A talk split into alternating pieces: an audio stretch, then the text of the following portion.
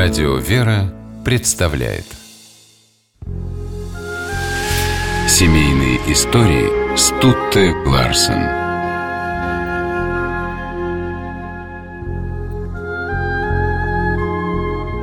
В один из летних дней 1964 года на улицах Иерусалима можно было встретить пожилую пару – они благоговейно осматривали святыни великого города, говорили о живописи, о рыцарях древности, потом, усевшись на камнях, пили кофе и ели захваченные с собой бутерброды.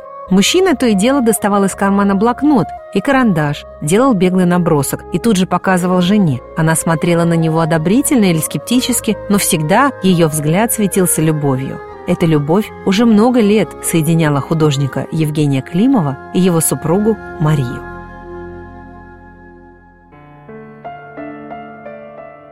1922 год. Евгений совсем недавно вместе с родителями переехал в Ригу из захваченного большевиками Новороссийска и поступил в Латвийскую академию художеств.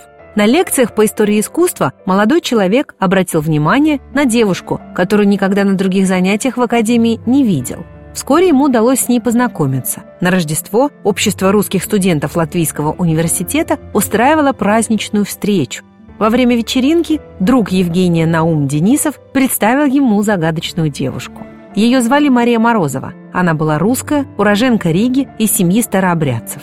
На лекции Мария ходила тайком, потому что не выдержала экзамена по латышскому языку. А еще девушка была очень красива. Ее очарование было в тихой женственной скромности и в стыдливой застенчивости, вспоминал Евгений Евгеньевич. Молодые люди понравились друг другу и начали встречаться. Они вместе посещали театр русской драмы и Рижский парк Аркадия, где у них была любимая скамейка. Евгений часто встречал Марию после работы. Она устроилась помощником в нотариальную контору и провожал до дома.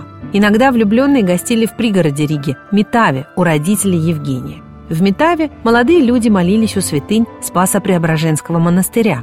«Манечка начала привыкать ко мне, я без нее скучал», писал Евгений Климов в своих воспоминаниях.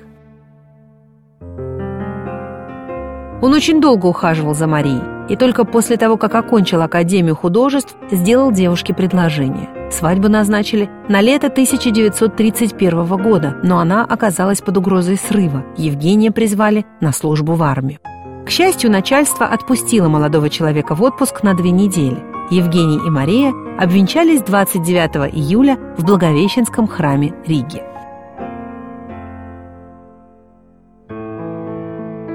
Когда кончилась военная служба, молодые люди поселились в маленькой квартире в центре Риги. Художественная карьера Климова довольно быстро пошла в гору, к нему поступало много заказов. В это время Евгений Евгеньевич во многом под влиянием жены старообрядки обращается к православной художественной традиции. Он изучает древнерусскую живопись и архитектуру, для чего вместе с Марией совершает путешествие по Псковскому краю. Он создает мозаичную икону Иоанна Крестителя, а чуть позже, уже во время Великой Отечественной войны, икону Троицы для Свято-Троицкого собора в Обскове.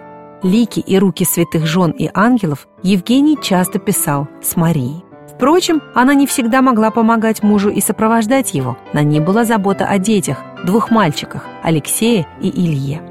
Война заставила Климовых переселиться в Прагу, а затем уже в августе 45-го, когда возникла угроза депортации в Советский Союз, в американскую зону оккупации. Марии, благодаря знанию английского языка, удалось уговорить американского консула предоставить им место в поезде, идущем на запад.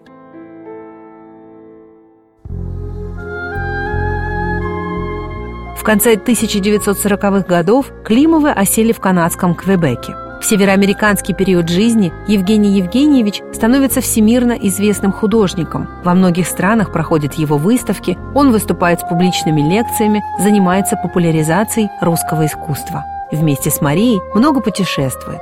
Супруга организует его походный быт и ведет архив. В этом архиве среди пейзажей и городских зарисовок множество мимолетных портретов сыновей и жены Марии, самых дорогих для Евгения Климова людей.